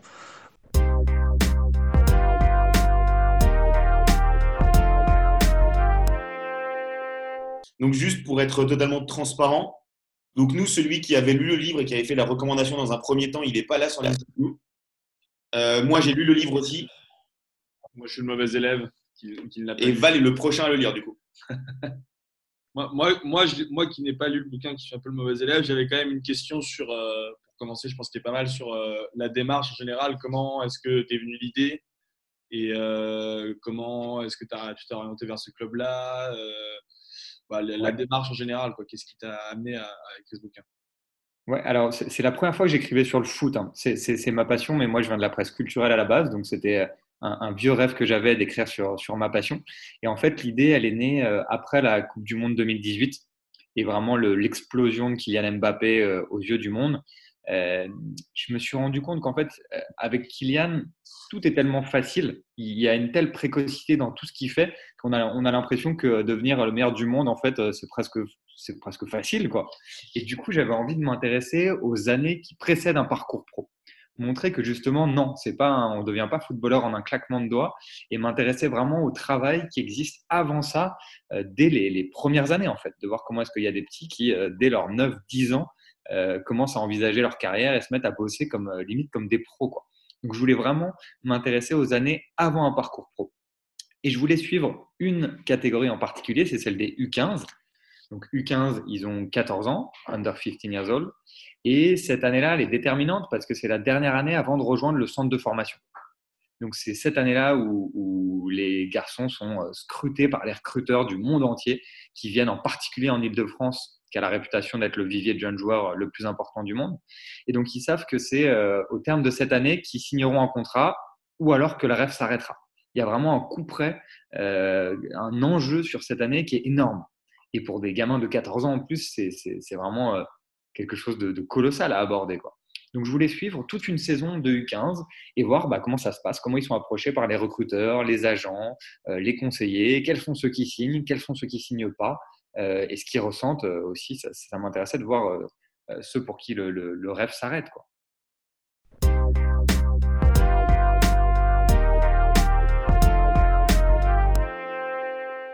Bon, on espère que cet extrait de 1 minute 30 d'interview vous aura bien frustré. On espère que cela vous incitera à aller écouter l'interview complète. Pour rappel, l'entretien complet est déjà disponible sur toutes les plateformes d'écoute, que ce soit Spotify, Apple Music, Deezer, Google Podcast ou YouTube, ou encore une autre. On remercie encore Basile Debure pour sa gentillesse et sa disponibilité, et on passe directement à la chronique historique de Flo. Attendez un peu, Doc. Est-ce que j'ai bien entendu? Vous dites que vous avez fabriqué une machine à voyager dans le temps à partir d'une DeLorean Faut voir grand dans la vie. Quitte à voyager à travers le temps au volant d'une voiture, autant choisir une qui est de la gueule. Alors Flo, euh, du coup direction les années 50 et la première Coupe du Monde post-Seconde Guerre mondiale pour un traumatisme national et une finale Brésil-Uruguay de légende. Et ouais, je vais vous parler de cette finale incroyable et du Maracanãzao, qui est euh, le nom brésilien de ce coup du Maracana, qui est considéré comme un stade maudit par les Brésiliens. Donc comme tu l'as dit, c'est une finale qui est post-Seconde Guerre mondiale, c'est seulement la quatrième Coupe du Monde de l'histoire, suite évidemment à l'annulation de la- de l'édition 42 pour cause de Seconde Guerre mondiale. Et en fait, ça fait De 12 ans de Seconde Guerre mondiale. Ah oui. C'est une sorte de conflit euh, mondial entre pas mal de gens. C'est vrai. Enfin, Val connaît, il pourra t'expliquer d'ailleurs. Euh, et en gros, il n'y a pas eu de Coupe du Monde. On est en 50, il n'y a pas eu de Coupe du Monde depuis 12 ans, depuis 1938 en France. Et euh, c'est seulement donc la quatrième édition. Et c'est la deuxième, la- on revient sur le sol sud-américain après la première compétition organisée en Uruguay. Qui avait été remporté d'ailleurs déjà par l'Uruguay. Et euh, pour cette compétition, on a un format complètement de... différent de celui qu'on connaît et unique quasiment. Ouais, bah, de toute façon, dans ces années-là, les- le format de compétition change tout le temps. Mais c'est vrai que là, on a un format de compétition déjà avec un nombre d'équipes impair. C'est-à-dire qu'on a 13 participants. Alors, je vous rassure, au départ, ils avaient quand même pas pondu ça. C'était prévu d'avoir 4 poules de 4. Mais à la dernière minute, l'Inde, l'Écosse et la Turquie vont être forfaits pour des raisons diverses, euh, notamment financières. Et donc d'ailleurs, ces deux derniers, l'Écosse et la Turquie, vont se retrouver toutes les deux dans le même, au tirage au sort dans le même groupe que l'Uruguay, sauf que comme je vous l'ai dit, elles ne se rendent pas, compte, pas à la compétition. Du coup, l'Uruguay va jouer un seul match dans cette première phase de poule. Bon, ils vont quand même avoir le temps de soigner le goal average puisqu'ils vont en coller un 8-0 à la modeste Bolivie. Mm. Donc ça fait du bien. Et du côté du Brésil? Ouais, bah, du côté du Brésil, euh, dans cette première phase de poule, ils vont ils vont s'en sortir avec difficulté. Ils vont finir avec deux victoires et un nul, mais ils vont jouer leur qualif pour la seconde phase de groupe euh, sur un match décisif au Maracana déjà devant plus de 140 000 spectateurs et ils vont s'imposer 2-0 face à la Yougoslavie. Et on parlait d'un format spécial, mais tu nous parles effectivement d'une première phase de poule. Qu'est-ce que ça veut dire? Et ouais, c'est là que le bas blesse. C'est-à-dire qu'on a une deuxième phase de poule qui est prévue avec euh, les premiers des quatre groupes que je vous ai exposés tout à l'heure qui vont s'affronter dans une seconde phase de poule qui déterminera le vainqueur. Donc en fait, c'est la première édition et la seule de l'histoire sans finale. En même temps, c'est aberrant. C'est complètement aberrant, mais on se rend compte qu'en fait le hasard va super bien faire les choses.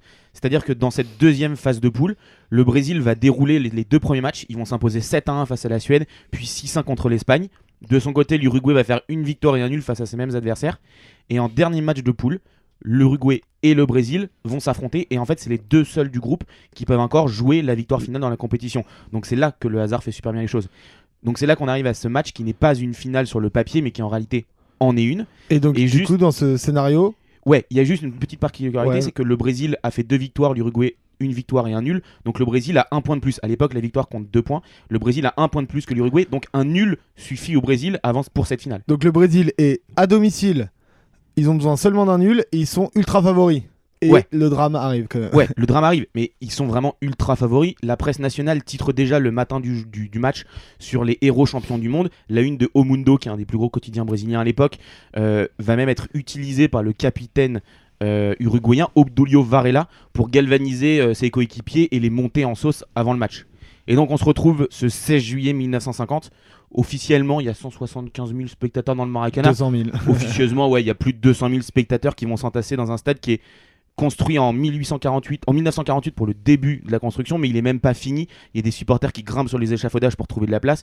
C'est complètement fou. Il y a une petite anecdote, c'est que avant le début de cette finale, avant même le début de la compétition, les deux équipes se sont jouées trois fois en préparation au mois de mai, donc un mois avant la compétition. À l'époque, les, les- les équipes européennes venaient pas forcément sur le sol, et il y a eu une victoire uruguayenne pour deux succès de la Seleção. On voit vraiment que le niveau des deux équipes est plutôt assez similaire, même si le Brésil est évidemment favori. Le match va commencer. Le Brésil va mettre à mal la défense euh, uruguayenne qui est à l'époque ultra solide. Ils vont avoir énormément d'occasions. Ils vont ouvrir le score au tout début de la seconde période. Je crois que c'est à la 48e minute par Friassa. On se dit tous, l'Uruguay a besoin de deux, a besoin de deux buts pour renverser la tendance. On se dit tous que le Brésil s'en va vers la victoire. Sauf que 20 minutes plus tard, Chiafino va égaliser pour l'Uruguay.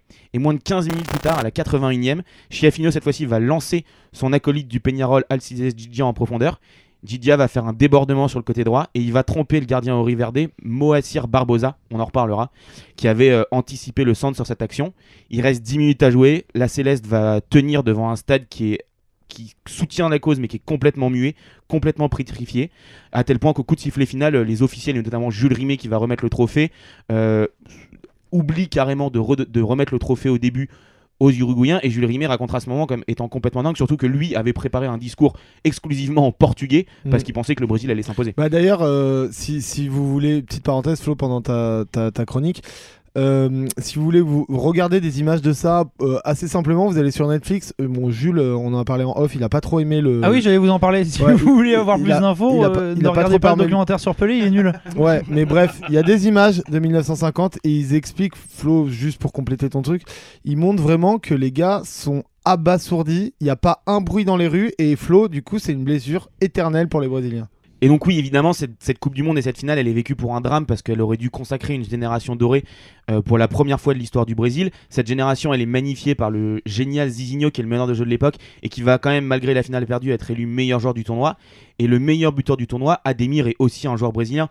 Donc on sent vraiment que c'est une sorte de deuil national parce que cette équipe aurait dû être sacrée à domicile. Et aujourd'hui, on est en 2021, malgré les 5 Coupes du Monde remportées par le Brésil, ce 16 juillet 1950, ça reste comme la plus grande tragédie du foot brésilien. Il y a le célèbre dramaturge Nelson Rodriguez qui décrira, euh, qui décrira ce, moment vécu par le peuple brésilien. Il, a cette citation euh, terrible, un peu disproportionnée. Tout lieu à son irrémédiable catastrophe nationale, son Hiroshima, notre catastrophe, notre Hiroshima à nous, c'est la défaite contre l'Uruguay en 1950. Hein, on parle même, euh, ouais, on parle même d'une vague de suicides en fait dans le pays. Ouais, alors il y a une vague de suicides qui est un peu amplifiée mais qui est réelle. Il y a vraiment des gens qui vont très mal à ce moment-là. Juste petite anecdote qui est assez sympa, c'est-à-dire que il y a une telle malédiction à ce moment-là avec l'équipe que la fédération va interdire le, la fédération brésilienne va interdire à l'équipe de participer à des coupes, à des matchs pendant deux ans. Et le Brésil va même changer ses couleurs. À l'époque, le Brésil jouait en blanc et bleu. Et ils vont se dire, ce maillot est maudit, il faut qu'on change de maillot. Et ils vont, c'est là qu'ils vont prendre les célèbres couleurs euh, ori verde. Mais il y a aussi les joueurs qui vont être euh, très touchés, Flo. Ouais, les joueurs sont ultra touchés, ils sont considérés comme des, comme des, comme des mecs qui n'ont pas su gagner à domicile. Mais il y en a un qui va prendre euh, toute la haine du peuple, toute la haine du peuple. C'est Moacir Barbosa, le gardien de but, qui va être jugé coupable d'avoir anticipé un centre-tir de Gigia sur le deuxième but, euh, le deuxième Bah, but si, vous le voyez, si vous le revoyez, euh, bah, il est notamment dans le doc de Pelé. Le, il, fait un peu une arconada, le ballon lui passe un peu sous les. Oui, enfin, non, mais c'est-à-dire qu'il il anticipe un peu, il fait une erreur, mais Ouais. c'est- pas non plus une erreur lui monumentale. passe sous les bras, mais en fait, il va surtout vivre une vie d'enfer, une vie de paria. C'est-à-dire qu'à ce moment-là, c'est un des meilleurs gardiens au monde. Euh, il va faire une fin de carrière assez anecdotique, anecdotique mais malgré euh, sa fin de carrière, il va continuer à être considéré comme un paria dans la société brésilienne. En 63, il va obtenir par l'ancien gardien du stade les anciens poteaux carrés de la finale qui sont en bois pour en faire un barbecue. Il dira que c'était pour lui un moyen d'exorciser euh, ce qui s'était passé ce jour-là, sauf que ça va jamais réussir, il sera toujours considéré comme tel. Euh, il est en 94, alors qu'il est quand même ancien international à plus de 30 sélections, on va lui refuser le camp d'entraînement de la CLSAO avant le mondial. Et le président de la Confédération brésilienne à ce moment-là va même lui refuser de commenter des matchs pour la radio ou la télé. En même temps, ils ont eu raison, ils ont gagné en 94. Ouais. Mais lui, il va raconter une autre anecdote qui est terrible pour lui et qui est, selon ses dires, euh, la pire de toutes. C'est qu'il se retrouve euh, plusieurs années après dans un supermarché, à la sortie d'un supermarché à Rio où il vit. Et euh, il y a une femme qui a un, un enfant de moins de 10 ans avec lui et qui lui dit, qui dit à son fils, regarde mon fils, ceci est l'homme qui a fait pleurer tout le Brésil. Et en fait, il racontera cette anecdote en disant que pour lui, c'est une blessure qui se sera jamais refermée. Et il va avoir une déclaration où il dira Au Brésil, la peine maximale pour un crime est de 30 ans. Moi, je paie depuis plus de 43 ans pour un crime que je n'ai pas commis. Bon, il a pas à se plaindre, Gino là, ça va alors. Ouais, non, Ginola à côté est un enfant. Et, et, et- et Barbosa va finir, euh, va finir sa vie endetté, il va mourir dans l'indifférence et la misère totale en 2000. Et il va ensuite être remis notamment par Dida, le gardien de l'époque, sur le devant de la scène en disant ce qui a été fait à cet homme est impardonnable. Et il y a même eu un projet de renommer le Maracana le Maracana Moacir Barbosa. Oui, donc ils n'y verront plus jamais. Et euh, c'est une blessure euh, qui sera jamais refor- euh, refermée, pardon. Et elle va même être renforcée en 2014 par un match qu'on connaît tous, je pense. Un Ben gros ouais. fiasco. C'est-à-dire que le peuple brésilien a connu en 2014 une deuxième Coupe du Monde à la maison. Le Brésil fait partie des favoris. On se dit tous qu'on va pouvoir exorciser un peu le- la catastrophe de 1950. Et là, le Brésil, cette fois-ci, il y a un nouveau fiasco. Il y a le 7-1 contre l'Allemagne qui, qui est- qui est complètement, qui est complètement lunaire. Et du coup, le Brésil, petite anecdote, c'est la seule équipe à avoir gagné une Coupe du Monde qui n'a pas gagné une Coupe du Monde à domicile. Il y a que l'Espagne et le Brésil qui n'ont pas gagné de Coupe du Monde à domicile Ouais. dans celles qui ont gagné une Coupe du Monde. L'Argentine l'a fait, le, le- la. France l'a fait, l'Angleterre, l'Allemagne, l'Italie, l'Uruguay, mais pas le Brésil. Et Le pas Qatar bientôt. Ouais. non, bon, en tout cas, euh, merci Flo. Ça nous a fait plonger un peu plus loin que d'habitude, mais c'était euh, toujours aussi intéressant. C'est toujours sympa un peu de re- reparler de cette époque. En plus, euh, c'est en lien avec le film, comme je disais, Pelé, c'est un peu plus tard, mais euh, qui sort sur Netflix en ce moment. Ouais, Alex, Ouais, super ouais, doc. revenir, euh, revenir simplement sur cette triste histoire euh, du, du Du gardien euh, ouais, du gardien. on rigole et c'est vrai que c'est c'est vrai que c'est c'est un peu marrant, mais je pense aussi à, à Ginola. Je sais pas si vous aviez entendu son coup de gueule sur RMC où vraiment Ouais. il avait témoigné en larmes parce qu'en fait. euh, tu te dis, euh, il y a trois mecs qui ont décidé que tu serais responsable et en fait tu vas payer pour tout le monde. Oui, et c'est Après, Barbosa, il a été interdit de commenter les matchs. Euh, Ginola, lui, il a le droit de faire de la France un incroyable Ouais, talent. bien sûr, hein, bien donc, sûr. euh, Et danse avec Oui, des oui. stars. hein. il s'est bien recyclé, mais en tout cas, euh, drôle de destin quand même de. De surtout faire fait sauver la vie et, par euh, Matt Pokora. C'est ça le- tu choisis, toi. C'est ça le pire. tu peux te faire sauver la vie par Matt Pokora vraiment? Bah d'ailleurs les gars, euh, un dilemme. On va en avoir maintenant, enfin vous allez en avoir. C'est le moment euh, du coup des pronos et recos de chaque chroniqueur. Mais là je vais, pour les pronos, je vais vous poser une question, juste assez simple, individuelle à chacun, et vous allez devoir me répondre. Euh, c'est un peu un petit prono. Euh, Flo, du coup, pour toi, qui finit champion de France? Paris. Paris c'est ton prono? Ouais. Ok, et euh, et euh, t'as une reco du coup? Ouais, Marocco. Alors, ça faisait longtemps que je, m'ai- que je l'avais acheté. Euh, j'avais pas, je l'avais pas encore ouvert. Mais allez tout de suite acheter le hors-série foot sur Maradona. C'est un bijou qui fait 484 pages, je crois. Et on en apprend sur toutes les facettes de sa vie, que ça soit sportif, ses différents clubs, ses relations. C'est franchement, je l'avais, voilà, je l'avais acheté depuis longtemps. Je l'ai enfin ouvert et c'est un bijou complet. Merci. Alex, alors, ton favori pour euh, ton pari, qui va gagner la Ligue des Champions cette année? Ah, j'ai envie- j'ai très envie que ce soit City. et je Tu- vois City meilleur. euh, Plus que Bayern? Ouais. Et du coup, euh, Jules, pour toi, je sais que tu t'aimes pas trop la Liga. Donc, question Liga, ton prono, Real, Barça ou Atlético Champion d'Espagne? Atletico. Atlético, vraiment? Ouais. Tu le prono? Ah oui, je pense, ouais. Ok, et Taroko? Euh, Marocco, alors j'arrive à la bourre, mais j'avoue que moi qui suis pas du tout un fan de basket, euh, j'ai regardé The Last Dance. Euh, donc euh, sur euh, Michael Jordan et, et les Chicago Bulls et j'ai trouvé ça incroyable. Mais en fait c'est universel c'est pas que du basket. En termes de sportif de charisme de champion sportif de tout ce que ça veut dire c'est exceptionnel. Et, et je pense que enfin j'ai rarement vu un documentaire où on rentre autant dans l'intime euh, d'une équipe de champions et d'un sportif euh, à ce point là et d'être autant en contact avec ce, avec ce mec là c'est c'est assez fou j'ai adoré Et en plus, ce qui Les est yeux beau, dans les boules. les yeux dans les boules, très beau, très beau jeu de mots. Et ce qui est, et ce qui est- et en plus, ce qui est, euh, ce qui est marrant, c'est que c'est le seul qui n'est pas fan de NBA autour de cette table, en plus d'être fan de foot, qui, euh, qui conseille euh, The Last Dance. Non, mais justement, c'est cet aspect-là qui est intéressant, Ouais. c'est que même pour quelqu'un qui Ah n'est pas fan de NBA, ouais. t'as quand Ouais. même réussi à trouver en plus des liens avec le football. Ah oui, non, mais Bah, c'est c'est pour ça que il y c'est vraiment Il y a plein de ouais. choses. Sportivement, ça veut dire plein de trucs sur les mentalités du mec, euh, de la construction d'une équipe, les tactiques, les coachs. Enfin, tout est, c'est super. Donc mieux que Pelé alors. Val, pour finir, euh, quel club en Ligue 1 finira à la place du con, soit quatrième Bah, pour faire Ah. chier Flo, euh, j'ai envie de dire Paris. Non, un vrai prono, tu peux pas parier. C'est- un vrai prono. Ok, donc t'es- t'es prêt, Lyon, t'es prêt à mettre Monaco. 20 balles là J'ai j'ai quand même l'impression que Lille euh, sera trop fort à, à aller chercher et que Monaco joue beaucoup mieux. C'est Monaco qui est quatrième. Ah non, je pense pas. Avec leur je pense que défense- si c'est pas, si Avec leur c'est- défense, ils tiennent pas la longueur. si c'est pas Paris, ce sera Lyon. Je rigole bien si Paris est à la place du con mais gagne la Ligue des Val- Champions et donc son droit de refaire la Ligue des Champions. Val a posé 20 euros sur la table.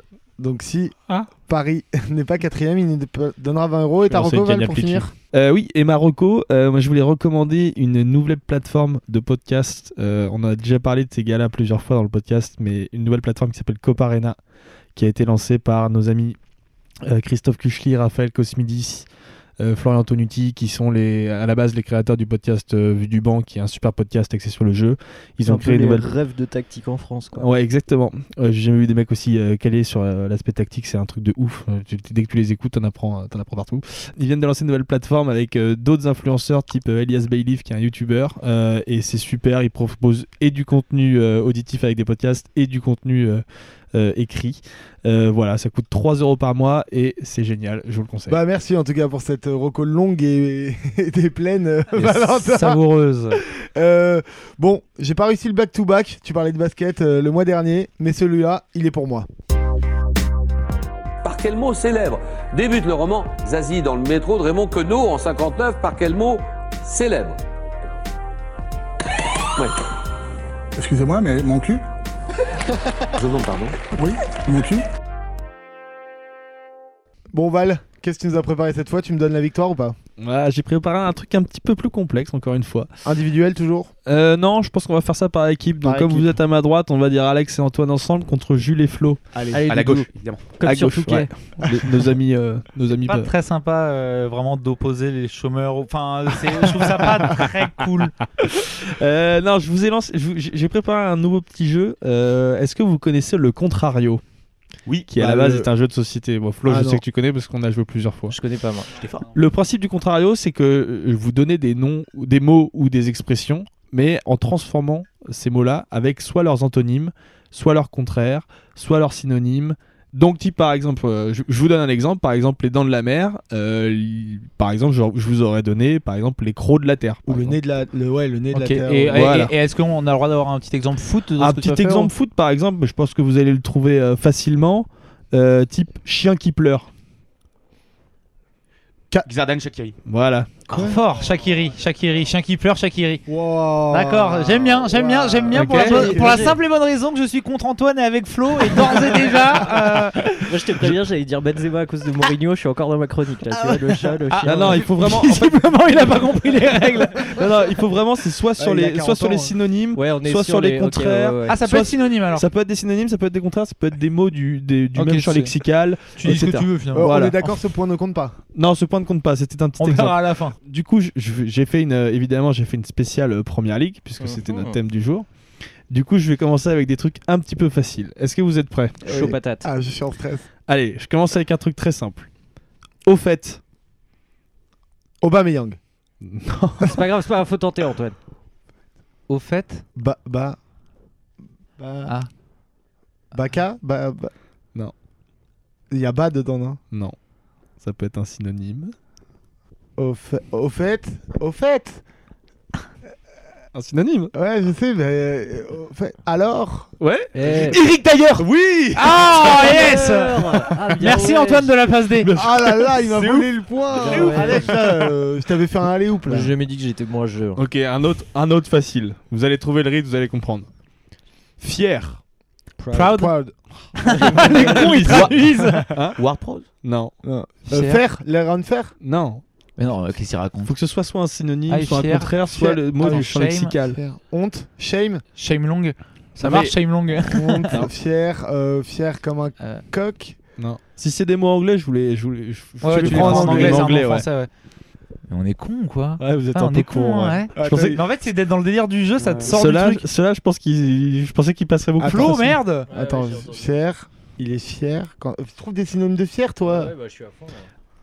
Un français, hein, je vous le dis. hein. Un français fier Digne. Oui. Ah bah oui, bah oui, putain. oui, Alex Fier et digne, c'est pas vraiment un synonyme. Ouais. hein. Non, c'est pas un synonyme, mais Ouais, on est c'est. vrai, Ouais, Allez, allez, allez. Attends, t'as- t'as trouvé. C'est pas Doucouré. Ouais, j'avoue. Alors, un Il autre. va peut-être l'avoir avec le Doucouré, non? Dur marché Moi, Doucouré, dur même marché même pas Ah bah, il peut compter pour un point bonus, le dur marché. Garde-le pour une chronique. Un autre. Sans veine. Sans le chiffre. Ah, Sans veine. zéro chance. Ouais. moi, je suis très basique, hein, c'est pas pour moi ce jeu. Sans veine. Milner? Oui. Ah ouais Oh là là. Milner, bien joué. Il est Oh là fort, là. il est Oh là là, fort, c'est oui, une- il est c'est fort. une boucherie Il pour trouve que les gens Non, de il y a deux Liverpool, mais il il y est a fort. deux un. 3-1, je crois. Non, Euh, 2-1. trois, 2-1. Un autre. Euh, feu pas de fleurs. Aubameyang, Non, non, non, c'est Non. pas Drinkwater. feu pas de fleurs, donc Feu, pas de fleurs. bah facile, eau avec terre. Le fameux numéro 7 de Sheffield. O. C'est à O. Pense un joueur en O. Feu, feu quoi? Pâte. Ah, patte. patte Au, au pied? Non. Aux Alors, mains? pâte, euh, il peut y avoir plusieurs significations du mot pâte. hein. Ah oui Genre une Ori- bonne patte. Origi Oui. En même temps, là, t'as fait plein de trucs. T'as fait une passe. D sans finir le il, match. a- il arrête pas de faire des passes, c'est incroyable. Non C'est dégueulasse Ah ouais, Ça tu c'est l'as mon dernier jeu où je t'ai tout pour le lâché que tu l'as gagné. Ah oui, d'accord, le Guy. Fais-le dans ta tête le prochain quand même. Ah, Histoire de pas leur donner les points. Appartement Blue Rock. Tu vois, c'est Mason chiant quand Mount Non, Oh, c'est mais c'est intéressant. Oui, oui, oui, c'est intéressant. Je- J'étais parti sur le même truc aussi. Maison. Maison. Il n'y en a pas 4000. Hein. C'est un autre Mason du coup Ouais, merde. Mason, C'est pas Mason ça n'a Mason aucun sens. Holding. Non, Attends, Non, c'est mais quoi le réfléchissez. reste? C'est quoi le reste? Euh, Merde, c'est lequel l'autre de appartement Mason, Blue Rock. Bleu. Mason. euh, green. Greenwood. Oui. Ah, on est con, on est con, on est con. Il a failli me le redonner en plus quand Ouais, il a bah, dit green, j'ai failli le bouffer. Et après, il soutient dans les yeux qu'il fait ça pour le- Ouais, le- clairement. l'émission, tu sais. Allez, on voit, j'adore ça, Allez. moi je m'amuse Euh, comme un fou. ouais, tu sais, mais ma vie est pas Ok. ouf folle, hein, donc. euh. Alors, allons-y. Cuivre et compagnie. Fer. C'est genre argent seul, or seul. Cuivre et compagnie. C'est compagnie, genre avoir de la compagnie? Ça, le- et compagnie, il est un peu, il est un peu bourbier. Ah, c'est ouais? Enco. Lui, Antoine, c'est c'est l'abbé Pierre. Attends, il a donné quasi la réponse. alors. Zidenko Enfin, allez, je le valide, mais. T'as dit quoi Zinchenko, il a dit. Zinchenko. c'est bon, il yes, dit. allez, Allez. c'est bon, la victoire du quiz validé. là, c'est bon, allez. Euh, reste tranquille. Bah, il y a au moins égalité là, non Non, non, on est passé devant. Non, il y a égalité. là. Il y a 3-3, non Il y a égalité. Ouais. Allez, un petit dernier pour vous départager. Ouais, voilà. Déteste, pleure le mur. M. Rick Emery, Laporte. Emeric Laporte. Oh, oui, oui, oui, oui. bien joué, j'ai trop le seum. Je, je tiens à dire du coup, merci Val, euh, super quiz. Bah écoute, Jules, euh, merci à toi pour Un les peu- passes pour les autres. Un peu hein. déçu qu'il n'y ait pas le dur marché quand même. hein. Super Je- quiz. Je le trouvais très bien celui-là. Par contre, euh, je recompterai au, au montage et on vous affichera sur les réseaux sociaux qui a vraiment gagné ce quiz. tu rencontreras, on affichera. Et avant de finir, comme d'hab, l'interview d'après-match, les gars, avant de prendre la douche. Une question, une réponse immédiate. Alors cette fois, j'ai bien rigolé. vous, vous devez. Faut jamais l'annoncer ça. non, mais Tant mieux, tant mieux. vous devez choisir un joueur pour éviter. Pardon. Vous devez choisir un joueur qui, pour éviter un repas avec votre belle-mère, doit vous blesser en un tacle. Vous, Ah. prenez, vous prenez qui, Val? Bah toi Jules. Euh, Damien Da Silva. Oh, c'est sévère. Quoi? Flo? Encore un penalty soir. J'aime la douleur, donc Nigel de Jong. Ah, j'allais le dire. J'allais dire de Young, bah Van Dyke alors. euh. Ah, Van Bommel. Van Dijk Non, c'est Van Bommel qui voulait dire. Non, Van Dyke, je pense qu'il te rentre dedans, il t'éclate. Ah la oui, gueule. c'est vrai. Ah oui, oui. Moi, j'a- j'attendais des Cantona, des, euh, des euh, C'est vrai que Van j'ai dit de la Bommel, marque. des... Mon petit Roy Keane, c'était pas mal. Voilà, des Roy escalier. Keane. Ouais, le Van Ouais. Bommel, moi je serais je- Van Bommel. Mais quand Van même. Bommel, Bref, était plus merci les garce gars, que merci méchant. les gars, merci Alex. Euh, vous avez encore été au top. On se retrouve dans un mois. N'hésitez pas à liker et à partager le podcast Poteau Carré, ça nous donne de la force. Allez, salut.